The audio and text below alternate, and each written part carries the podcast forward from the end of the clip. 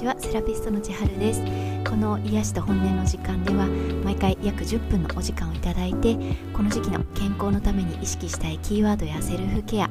体の緊張のパターンについてなどお話ししています。9月のキーワードは潤すと補う。9月意識したい緊張のパターンは呼吸ベタなトドさんです。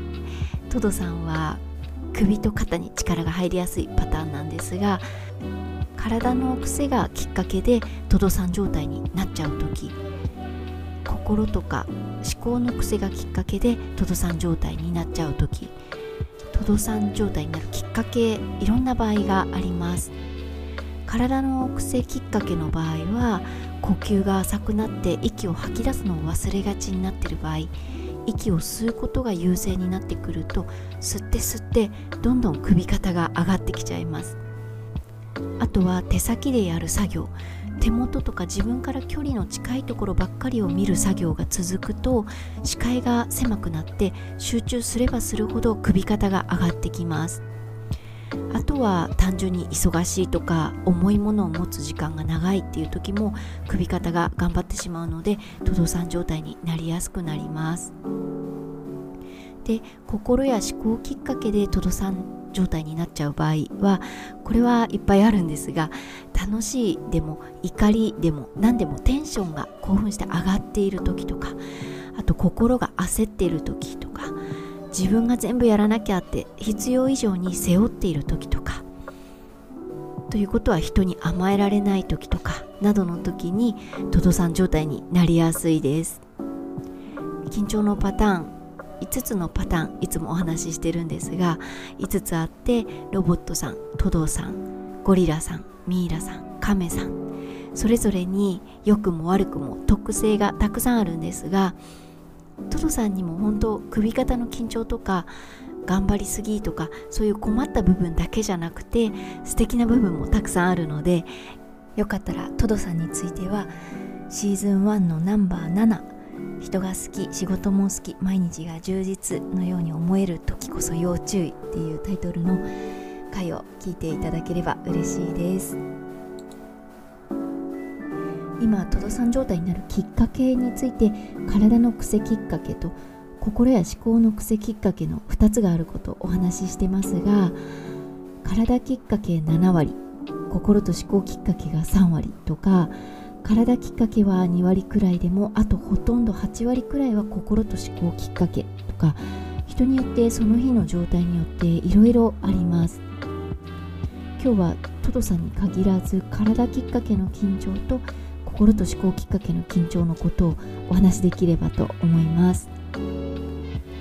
体きっかけで体が緊張するのと心と思考きっかけで体が緊張するってちょっとややこしいかもしれないんですがすごく大事なところだと思っているのでシェアさせてください。例えば自分の大好きな場所に旅行に行って街を歩いて観光するってなったら多少足が疲れてきても歩きたいなって思って歩くと思うんですね。でも日常疲れてる時移動中にいつも通る道が工事中で回り道してくださいって看板が出てていつもの道なら1分なのにな回り道したら5分はかかるなめんどくさいなって思いながらそんな感じで歩くんじゃないかなと思います。旅行だし歩きたいなっていう心や思考の状態の時には体もそうだよね歩きたいよねって賛同して体も心も思考も意見が一致していることになるので体が疲れてから徐々に緊張していくっていうことになるしいつもの道が工事中で回り道しなきゃいけなくてああ面倒だなっていう心の状態の時には心ではもう5分も回り道して歩きたくないよって思ってても体と思考は回り道以外の選択肢ないんだから歩くしかないって歩こうとするので心 VS 体と思考って分かれて意見が一致してないので回り道し始める前から心の緊張がきっかけで体がもうすでに緊張しているっていうことが多いです。他の例も出してみると不安とか迷いがあってなかなか行動できない動けないっていう人がでもこれは自分で選んだことなんだからって腹をくくった瞬間に急に動けるようになるみたいな話もよくある話ですが体と心と思考の意見を一致させていれば動きやすくなるっていう例だと思います。なので体と心と思考の意見全部が一致してる時なら疲れた分だけの体の緊張だけで済むし体と心と思考の意見が対立している時歩きたくないなでも歩くしかないよなって感じの時には先に心の緊張が始まる分体が疲れてないうちから緊張し始めて本来の肉体疲労以上に体が緊張してその緊張がかなり取れづらい。根深く自分に残って癖になりやすいです。その体と心と思考の意見が対立してる時緊張が根深くなる時って一体どんな時っていうのが今日一番お話ししたいことなんですがそれは体と思考がこれをしなきゃっていう時に心がどんなに対立しててもその心を無視して強行した時とかあと逆に心と思考がああこれをしたいなって思ってる時に体がどんなに今は無理無理っていう感じで対立の意見を出してたとしても体の意見なんか聞いてられないから心と思考がこれしたいんだからするんだって体をこき使った時そういう時に体の緊張が根深くなりますまあ、そんなの日常にたくさん溢れてるとは思うんですが例えば苦手な人と会いたくないってずっと思ってるのに用事があって会わなきゃいけなくなっちゃった時とか満員電車なんか乗りたくないって思っても乗らなきゃいけない時とか本当はもうストレスいっぱい感じてるのに作り笑いしなきゃいけない時とかそういう感じのことってたくさんあると思うんですね。でその体と心と思考の意見の対立ってさっき例に出したようにこれは自分が選んだ選択肢なんだからやろうとか本当はやりたいんだって腹をくぐったらさっとできるようになるみたいな感じで自分の心と思考の切り替えを工夫してみたり逆に体の意見の切り替えっていうのは体をしっかりウォーミングアップさせたりストレッチしたりっていうことがあれば切り替えできるのでそうやって自分の体と心と思考の意見を合わせてあげる意識っていうのがあれば緊張が根深くなることは少ないです。じゃあ体と思考の切り替えができない時心と思考の切り替えができない時ってどんな時だろうなって考えた時に私の感覚では今まさに体の切り替え心と思考の切り替えできなくなっている人が急増しているように感じています。私も多分自分では気づかないうちにきっと今そうなんじゃないかなってすごく思う時があるんですが生活がすごく自由になってきてこの夏くらいからが一番いろんな雑音が増えてきていてその雑音で体の切り替えができなくなったり心と思考の切り替えができなくなったりっていうそういう体心思考の大切さを後回しにしちゃうことが増えてきてるんじゃないかなと最近すごく感じています。今言ってる雑音っていうのは人混み人との関わり自分がしたいことじゃなくてやらなきゃいけないことが増えるとか目や耳から入ってくる情報の量が増えたりとか誰か何か自分以外のことを気にしてる時間が増えたりとかっていうことを自分の体と心と思考を優先させてばかりいられない状況全てを雑音って捉えてるんですがそれが生活が自由になったり忙しくなったりするにつれて雑音も増えてきてるんじゃないかなと思います。そうなってくると自分の心を無視して無理やり体を動かしたり体の声を無視して無理やり心と思考だけで動こう動こうとして体をこき使ったりっていう場面が出てきて心を物のように扱う。体を物のように扱う。っていうことが出てくるんじゃないかなと思います。でそのもののように扱うっていうのを普段から自分自身に対してやってると対人にもそういうコミュニケーションの取り方をしてしまうことが必ず出てくると思います。物のように扱うっていうのは自分でコントロールできるって過信したり傲慢になったりすることなんですね。なので自分の体心思考を物のように扱ってると自分自身の体にも力が入りやすくなるし人からの言葉とか行為とか指摘とかあと触られたりっていう時にも何が外部から来たとしても受け入れる前に一度体に打って力が入るようになります。私がお客様とコミュニケーションをとっていても会話している時の言葉の強さとか言葉をどう受け入れているのかなっていうところでもああきっと体は今日こんな緊張度合いだろうなって大体予想がつくし逆に体を触らせていただいて体の緊張度合いがかなり根深いな今日っていう場合はその後お話ししててもなんかこうお伝えしている言葉が届いてないような感じになったりそんなことも実はたくさん 感じることがあります。それがダメとかいいとかではなくあ今日はこういう緊張度合いだなってただ感じているだけなんですが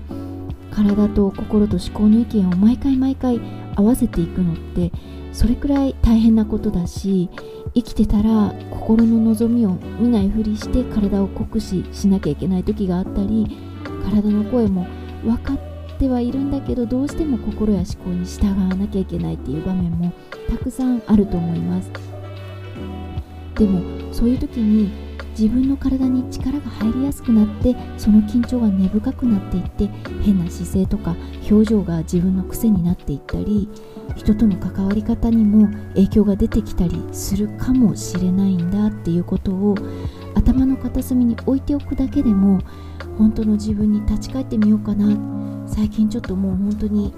ギリギリだよなって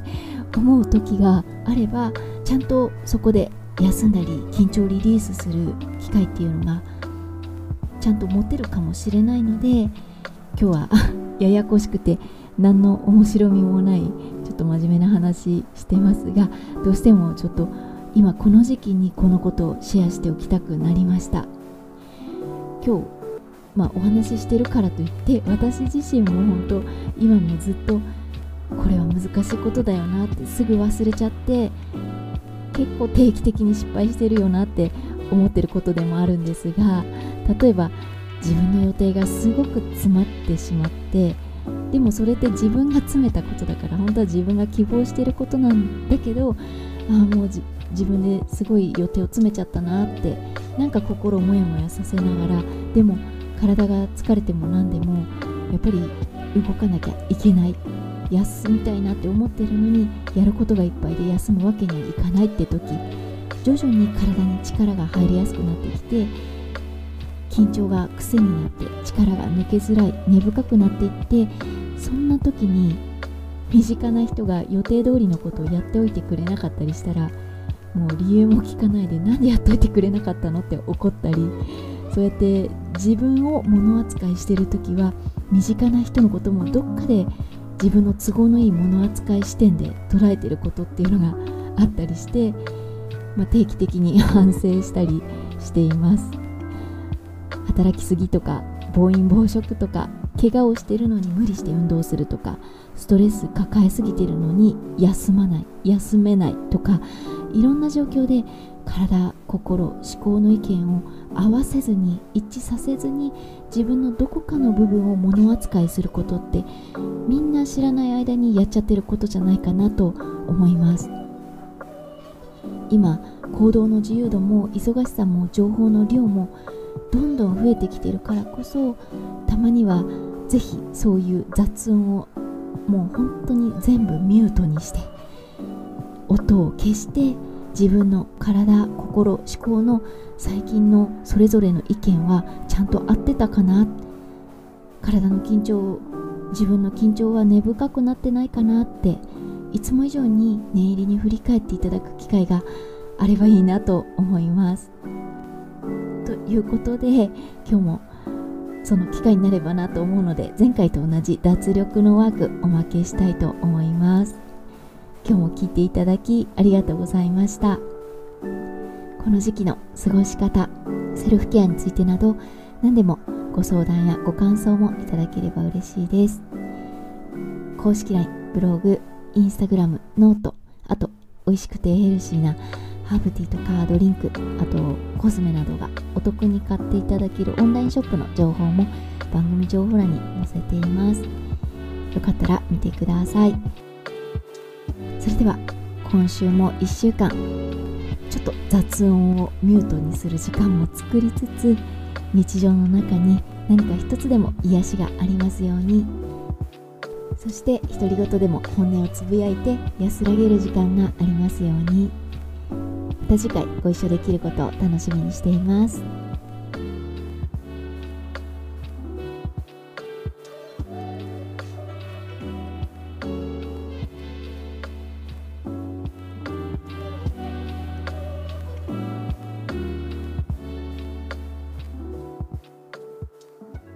今日は仰向けで全身を緩めるワークしていきたいと思います。まずはお腹を触ってお腹から空気を抜いていくイメージで息を吐き出していきます。できるだけ細く長く静かに息を吐いてからその後はゆっくり自然な呼吸を続けてください。それから両手を目に当てて目の周りを緩めていきます。目を緩めたら今度はこめかみを触って緩めていきます。次は耳にも手を当てて耳も休ませてみてください。その後頭を左右にゴロンゴロンと動かして頭全体の重さを感じながら頭と首の力を抜いていきます。できる場合は頭の後ろに手を置いてから手で少しだけ頭を持ち上げて首の後ろのストレッチもやってみてください。それから手を大の字に広げてデコルテから腕手先までの力を抜いていきます。肩の力も抜いて少し顎を引いてお腹でゆっくり呼吸しながら大の字で脱力していきます。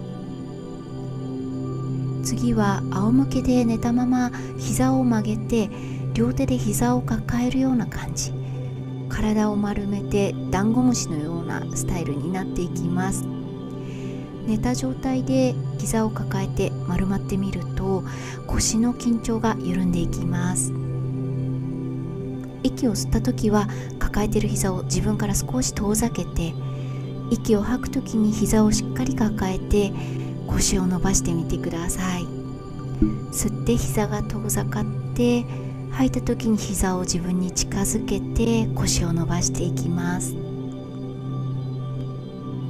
何回か腰を伸ばしてゆっくり呼吸をしてから手も足も下ろして仰向けに戻っていきます。仰向けに戻ったら足先を左右にバイバイするように揺らして足全体足指の力も抜いていきます。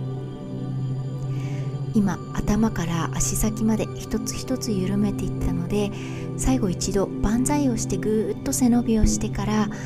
また大の字でだらーんと全身の力を抜いてみてください。